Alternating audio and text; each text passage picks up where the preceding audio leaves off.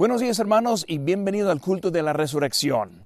Abren sus Biblias, libro de Mateo capítulo número 28, Mateo 28, y como siempre les invito a que se pongan de pie mientras que leemos la lectura de la palabra de Dios. Dice la Biblia en esta mañana, pasado el día de reposo, al amanecer del primer día de la semana, vinieron María Magdalena y la otra María a ver el sepulcro.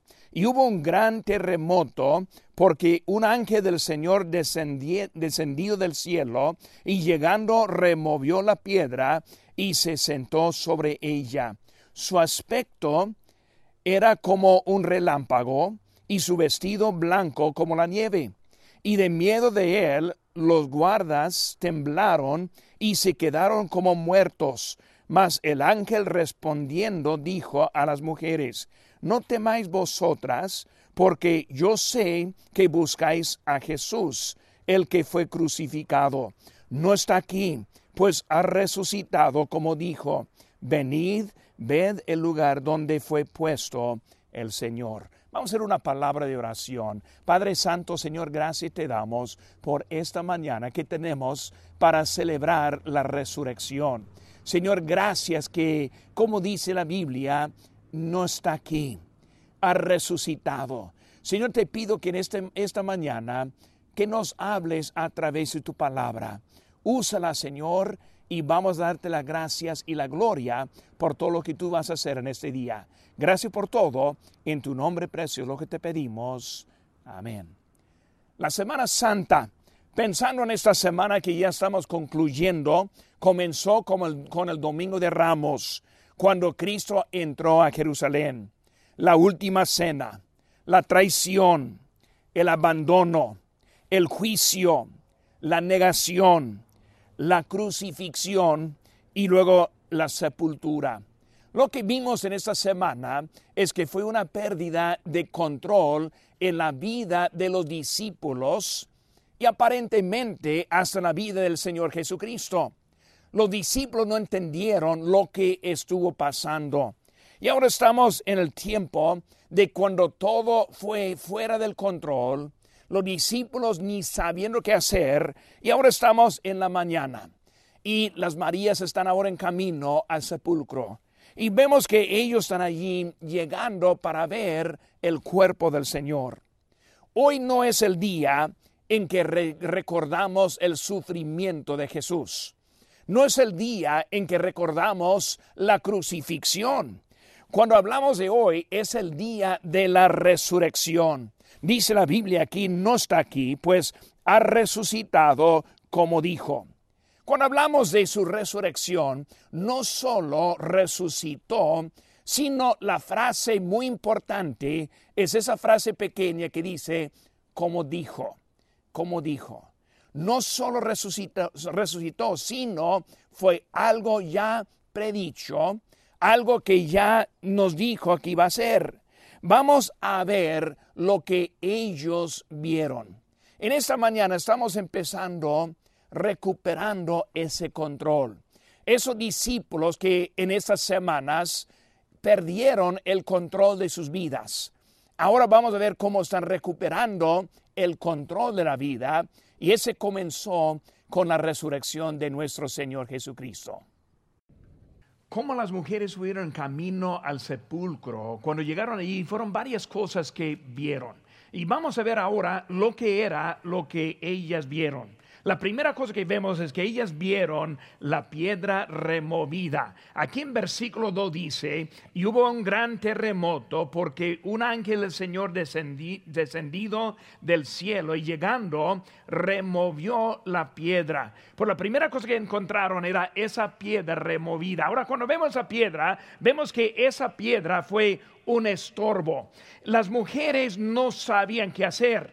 Ellas quisieron ir a esa tumba y en ese día llegando tuvieron sus planes de poner perfumes y luego estar allí con el cuerpo de Jesús. Pero la piedra fue la cosa principal que estuvo ahí estorbando el objeto que tuvieron ellas. Y cuando vemos lo que ellos estuvieron allí llegando, vemos que este, hubo un estorbo en esa piedra. Dice en Marcos 16, 1 al 3 vez, cuando pasó el día de reposo, María Magdalena, María la madre de Jacobo y Salomé compraron especias aromáticas para a ir a ungirle. Y muy de mañana, el primer día de la semana, vinieron al sepulcro, ya ha salido el sol, pero decían entre sí, ¿quién nos removerá la piedra de la entrada del sepulcro? ¿Quién va a mover esa piedra? ¿Cómo la vamos a, mover esa piedra. Vemos que adentro algo estuvo sucediendo. Ellas no entendían lo que estaba sucediendo. No sabían lo que estaba pasando. Lo único que vieron ellas era que en ese momento la piedra, no entendieron ellas que hubo mucho más grande algo que simplemente la piedra. Muchas veces en nuestra vida tenemos un estorbo, pero en realidad ni sabemos cuál es el problema verdadero. Por eso ellas llegando pensaron en una cosa y esa cosa era la piedra. Y llegando allí se preocuparon, preocuparon acerca de esa piedra. Pero cuando vemos eso, es en ese momento, en nuestra vida, ¿cuál es el problema que tenemos verdadero en ese día? Vivimos en cuarentena Vivimos en separación, vivimos con falta de empleo, vivimos con separación en el público y mucho que está pasando hoy en día. Y lo que puede suceder es que estamos enfocados en lo que está pasando y perdiendo lo que es el problema verdadero. Por eso la piedra fue un estorbo para ellas. La segunda cosa que vemos a piedra es que la piedra ocultó el poder. Ahora, como dijimos ahorita, esa piedra pensaron ellas que era el problema principal, pero en realidad lo que estuvo pasando era mucho más grande que simplemente la piedra. En nuestra vida vivimos la vida siempre mirando en una mira muy corta lo que está sucediendo al momento, no entendiendo lo que está pasando por adentro. Por eso adentro encontramos un poder. ¿Cuál fue ese poder? Vemos que el propósito de Jesús no fue remover esa piedra. Ese propósito de él era resucitar de la muerte, era proveer la salvación. Por eso Cristo está haciendo una cosa, pero ellas vieron otra cosa. Vivimos con piedras, especialmente en este tiempo. Y hermano, Dios quiere hacer algo grande con nuestras vidas. En Efesios 1:4 dice, según nos escogió en él, antes de la fundación del mundo para que fuésemos santos y sin mancha delante de él. Ahora, si Cristo, si Dios estuvo haciendo algo y planeándolo desde antes de la fundación del mundo, claro, él sabía lo que iba a suceder en el año 2020 Claro, él iba a saber acerca de la del coronavirus que está sucediendo hoy en día. Pero muchas veces vemos a ese objeto como algo grande en la vida cuando Dios está haciendo algo mucho más grande para nosotros. Hace que yo también, siendo el pastor hispano aquí en la iglesia, yo veo este coronavirus vemos este, la, separación que hay. Y estoy pensando cómo es que puedo hacer lo que yo necesito hacer como pastor hispano. Y puedo estar mirando al problema pensando que es lo principal, cuando en realidad Dios ya tiene su plan para nuestra vida y para mi vida también. Por eso en este momento vemos cómo estaban esas mujeres llegando y luego preocupadas, ¿cómo vamos a quitar la piedra? No entendiendo lo que estuvo sucediendo. Y por eso vemos que el poder estuvo adentro de eso. Nosotros estamos paralizados con la piedra que está delante de nosotros. Esa piedra que está provocando tantos cambios y tantas cosas en nuestra vida el problema verdadero con nosotros muchas veces es que nos falta la fe. ¿La fe para qué? La fe para ver más allá que la piedra que está en nuestra vida. Por eso esa piedra que era un estorbo, esa piedra que ocultó el poder, vemos también que esa piedra fue la parte de otro. Algo muy importante que vemos aquí en eso. Las mujeres preocupadas en esa piedra, pero en realidad esa piedra no pertenecía a ellas. ¿Por qué? Porque vemos que Dios ya tuvo el plan para quitar esa piedra, para, es, para poder ver lo que estaba sucediendo adentro y era parte de otra persona. Muchas veces andamos preocupados con cosas que no pertenecen a nosotros. El coronavirus no pertenece a nosotros este tipo de separación no pertenece a nosotros y por eso fue algo de otra persona. Hay Marcos capítulo 16, versículo número 3, dice, ¿quién nos removerá la piedra de la entrada del sepulcro? ¿Quién fue? que iba a moverlo? Pues vemos que era un ángel. Aquí estamos en, en capítulo 28, perdón, versículo 2, y hubo un gran terremoto porque un ángel del Señor. ¿Qué vemos de eso? Vemos que Dios tuvo algo todo arreglado. Un ángel. No un ángel específico, sino en realidad cualquier ángel. Dios tiene todo bajo su control y en ese control Él escoge quién va a arreglar el problema. Por eso vemos hoy en día lo que hay en nuestra vida, quién lo arreglará. Pues alguien quien Dios va a escoger para esa cosa. Por eso fue un ángel. Cristo tiene mucha ayuda, dice en Mateo 26, 53. ¿Acaso piensas que no puedo ahora orar a mi Padre y que Él no me daría más que 12 legiones de ángeles? O sea que Él está diciendo, ¿por qué andan preocupados que yo estoy aquí colgado en la cruz? ¿Por qué andan tan preocupados que la situación está poco difícil ahora? Para nosotros poco difícil, para aquel entonces muy difícil. Y le está diciendo, yo tengo todo bajo mi control. Yo puedo regalar todo lo que hay en la vida. Lo único que necesitamos es la fe para confiar en lo que Dios está haciendo en la historia cuando resucitó a Lázaro. Vemos que dijo Dios, dijo Jesús, quitad la piedra. Igual como en su propia resurrección, resurrección, vemos que la piedra fue quitada por ángel. Vemos que él llegando allí, también estaban todos, digo, quitar la piedra. Hubo algo que iba a entrar en eso.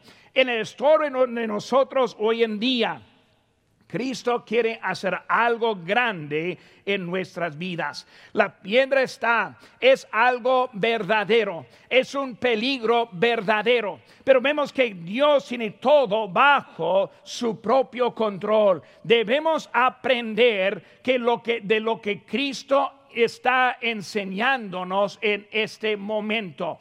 Más que preocuparnos por la situación, más que preocuparnos por las dificultades económicas, más que preocuparnos con la distancia que hay en nuestra iglesia y la separación, el enfoque debe ser qué está haciendo Dios en mi vida en este tiempo. Hermanos, un día esta situación va a terminar. Un día vamos a estar vuelto otra vez. Mi pregunta es, ¿qué está haciendo Dios en su vida en este momento, en esta situación? Yo espero que está abriendo su corazón, que está esperando que Dios le enseñe lo que Él está enseñándonos. Y hermanos, el día que nosotros volvamos para acá, va a haber un aumento y crecimiento en nuestras vidas espirituales por este tiempo en que hemos vivido. Por eso vemos que Dios tiene algo para nosotros. La piedra fue la primera cosa que fue removida. Segunda cosa que vemos fue el ángel descendido. En versículo 2, hablando de un ángel, el Señor descendió. Por eso, cuando hablamos de ese ángel, fue una ayuda con su dilema. Una ayuda con su dilema. Las mujeres no pudieron mover esa piedra. No sabían qué hacer. Y cuando vemos en eso, vemos que fue una piedra puesta en ese momento fue una piedra sellada por el gobierno romano. Y aparte fue una piedra guardada por la guardia. Porque fue algo tremendo. Llegando a ella no simplemente era mover algo pesado y grande, sino algo sellado, algo protegido, algo guardado. Y llegaron ellas con ese dilema, ¿qué vamos a hacer en eso? ¿Qué fe que tuvieron ellas en esa, en esa pregunta. No vieron el problema de la autoridad, no vieron el problema con la guardia que supuesta, simplemente pensaron a piedra. Por eso, llegando a ellas, no se preocupaba mucho con la guardia. ni tampoco el sello, sino solamente esa piedra. Por eso ellos pensaron, pues el otro se arregla. El problema principal es quitar esa piedra. Muchas veces necesitamos fe en lo que hay en nuestras vidas. Ellas solo vieron la piedra. Hace muchos años, una hermana eh, eh, anciana que nosotros conocimos, ella fue al súper en su carro y luego llegando su carro en ese momento, llegó y encerró su carro, cerró el carro con llave y con sus llaves adentro. Y por eso ella ahora, ¿qué va a hacer? Porque sus llaves están adentro, el carro cerrado, ¿qué hago? Y ella más pensando, más necesito llaves. Ella no sabía qué tipo de llave, no más que empezó a mirar ahí en el lote de estacionamiento y vio otro carro igual de marca como de ella. Ella pensó, pues voy a ir a, que me preste las llaves de su carro para que yo abra mi carro. Su hijo estuvo con ella y dijo, mamá, no funciona así. Las llaves tienen combinación diferente. No, no, no, no me necesito una llave, dijo ella. Y por ahí fue y, sacó la llave prestada y, de veras, hermanos, abrió su carro con esa llave. Algo que no sucede. La cosa con ella es que su preocupada con más la llave no sabiendo que eran la combinación, ni el modelo, ni las otras cosas, sino simplemente algo. Hermanos, necesitamos la fe para ver lo que Dios está haciendo, no tan profundo, tan complicado como hay en nuestra vida hoy en día. Dios sí lo puede arreglar. Hermanos, el coronavirus simplemente es un estorbo, un dilema por este momento. No es algo grande, sino por el momento. Pues ayuda con ese dilema. Vemos también la ayuda con la duda. La duda es lo más problemático en nuestras vidas. Todos sufrimos con la misma cosa, misma área de la duda.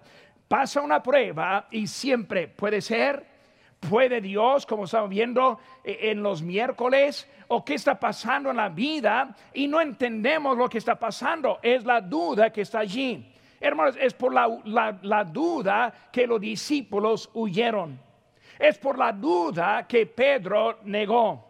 Es por la duda que Tomás salió dudando. Pero vemos que hasta en la aparición, vemos más adelante en nuestro texto, aquí en, en, en Mateo 28, versículo 16, dice, pero los once discípulos se fueron a Galilea, al monte donde Jesús les había ordenado, hablando después de la resurrección, después que lo vieron a él. Y lo dice en versículo 18, y Jesús se acercó y les habló diciendo, toda potestad me es dada en el cielo y en la tierra. Pero antes dijo en versículo número 17, y cuando le vieron, le adoraron, pero algunos dudaban. Vemos que la duda es lo que es lo más difícil en nuestra vida. Es lo que necesitamos más ayuda que cualquier otra cosa. Es lo que necesitamos cuando estamos viendo más adelante en el problema en que estamos hoy en día en esta separación. Por eso necesitamos ayuda con la duda que Dios sí puede hacerlo en nuestras vidas. En la Biblia, hermanos, vemos que, ah, que la gente quiso ayuda con su duda. Dice en Marcos 9:23, Jesús le dijo, si puedes creer al que, al que cree todo es posible. Eh, eh, inmediatamente el padre del muchacho clamó y dijo, creo, ayuda a mi incredulidad. Por eso él entendió, yo sí creo, pero necesito ayuda con mi incredulidad. O sea, él entendió que es algo eh, grande en la vida. Hermanos, hoy en día todos andamos en la misma cosa. Señor, ayúdame con mi incredulidad. Señor, ayúdame con las cosas que no veo. Ayúdame a entender lo que está haciendo en mi vida. Ayúdame, Señor, en pasar este tiempo en que estamos hoy en día. Pues necesitamos esa ayuda en eso. Necesitamos la ayuda de Dios. Hermanos, necesitamos ayuda en esta hora como nunca. Cuando, nos, cuando animamos a alguien, eh, nosotros somos como un instrumento. Ese ángel cuando vino fue enviado por Dios para ayudarles en su incredulidad ellas vieron ese momento algo grande que Dios hizo para ellas. En ese momento, hermanos, nosotros tenemos la habilidad de ser también la ayuda de Dios en otros en la incredulidad. Debo estar buscando una semana. ¿Con quién puedo hablar?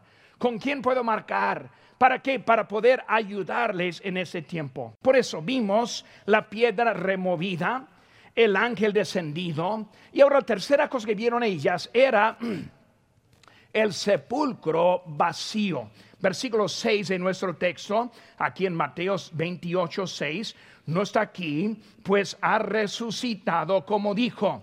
Venid, ve del lugar donde fue puesto el Señor. Vieron el sepulcro vacío. Hermanos, en ese sepulcro vacío entendemos que fue de un Dios todopoderoso. Cristo, quien fue amarrado. Cristo, quien fue crucificado, Cristo, quien dio su vida, Cristo, quien fue puesto en la tumba sellada con la piedra, es Él ahora que aún vive y el sepulcro era vacío. Hermano, cuando entrando en, el, en ese sepulcro, dice en Juan capítulo 20, versículo 4, dice, corrían los dos juntos, pero el otro discípulo corrió más a prisa que Pedro y llegó primero al sepulcro y bajándose a mirar, vio los lienzos puestos allí, pero no entró. Ellos vieron el poder, imagínese la, la resurrección del Señor Jesucristo.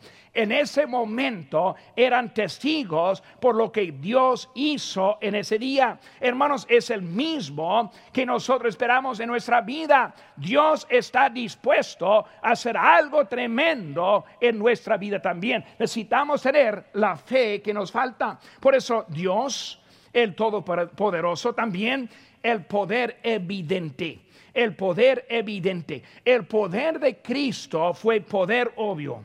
Siempre hay los que quieren su propia prueba. En Lucas 16 encontramos que siempre están hablando que quieren que prueben qué está pasando. Recordando al ladrón malhechor al lado que dijo, bájate a, a ti y a nosotros y te creeremos. Vemos que siempre hay los que quieren una prueba extraordinaria. Ahora, Dios está haciendo algo grande en nuestra vida. Muchos dicen, Dios, si me hagas esto, entonces yo te creo.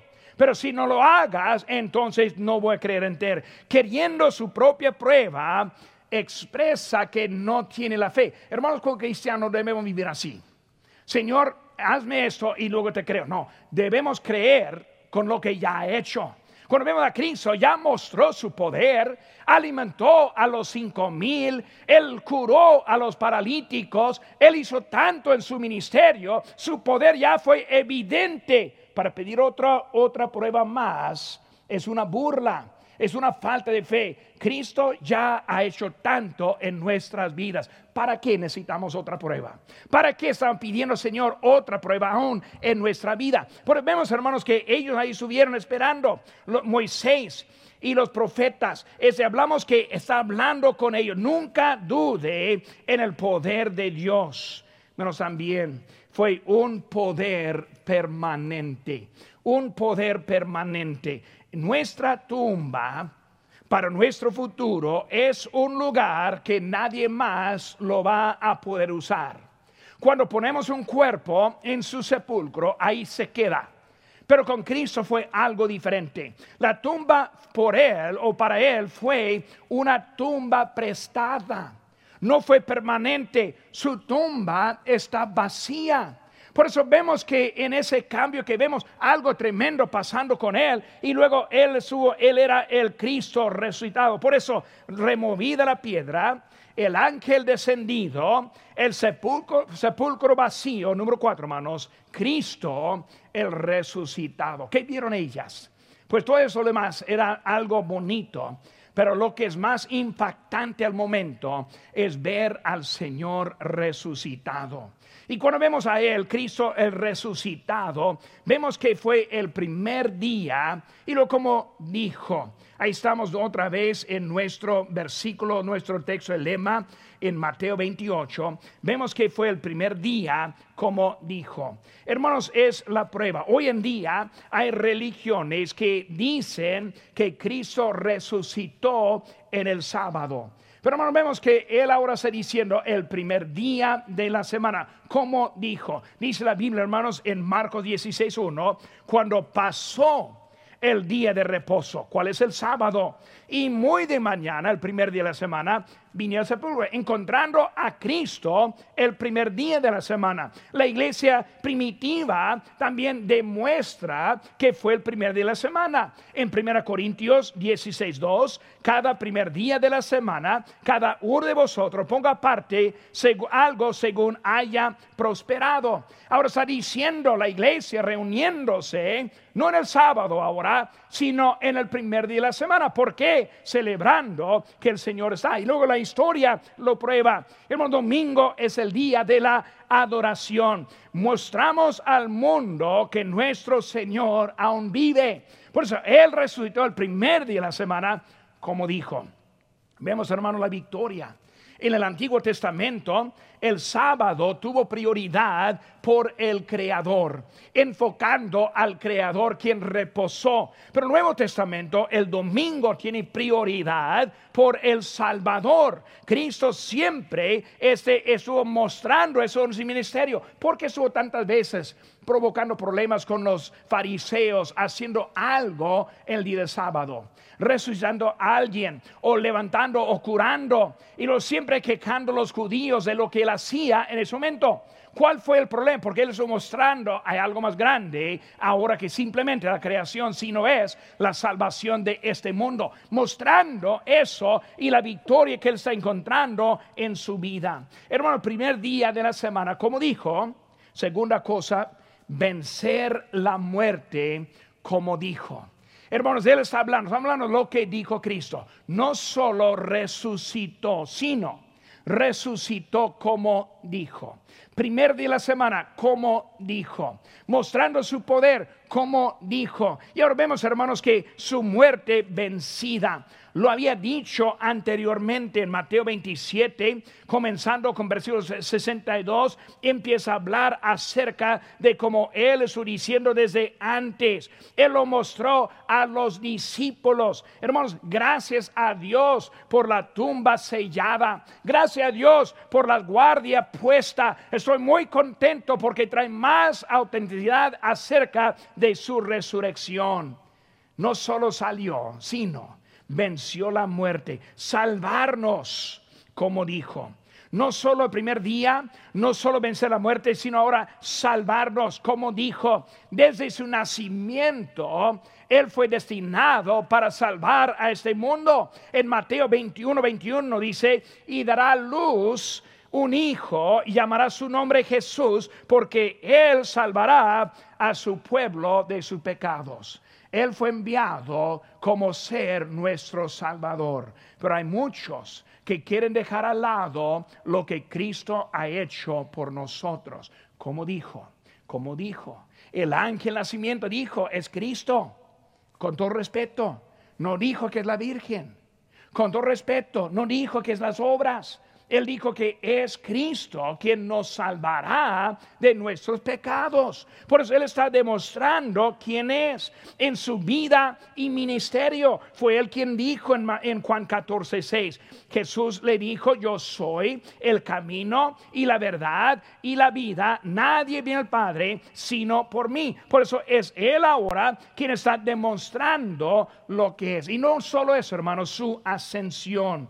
En Hechos 1, versículo 9 dice, viéndolo ellos fue alzado y le recibió una nube que se ocultó de sus ojos. Y estando ellos con los ojos puestos en el cielo, entre tanto que él se iba, y aquí se pusieron junto a ellos dos varones con vestiduras blancas, los cuales también les dijeron, varones galileos, ¿por qué estáis mirando al cielo? Este mismo Jesús que ha sido tomado de vosotros al cielo, así vendrá como le habéis visto ir al cielo. Esa ascensión, hermanos, es nuestra esperanza.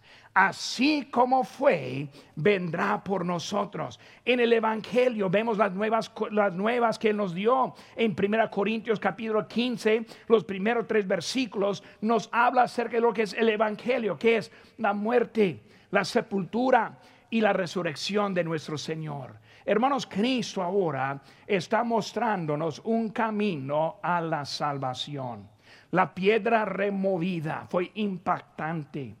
El ángel descendido fue algo emocionante. El sepulcro vacío, algo que ni, pudieron creer. Y luego Cristo, el resucitado. Amigo mío, en esta mañana, si está aquí, aquí alguien escuchando que todavía no ha puesto su fe en Jesús para salvarle, ¿por qué está esperando? Cristo le ama y Él fue a la cruz para dar su vida en rescate por usted. Y ahora Él quiere darle la vida eterna. En Romanos 3:23 dice, por cuanto todos pecaron y están destituidos de la gloria de Dios. Primer problema, primer obstáculo que tenemos es ese pecado. La Biblia dice, usted ha pecado como yo he pecado. La Biblia dice que no hay ni un humano extinto de ese pecado y que ese pecado es lo que nos separa de Dios.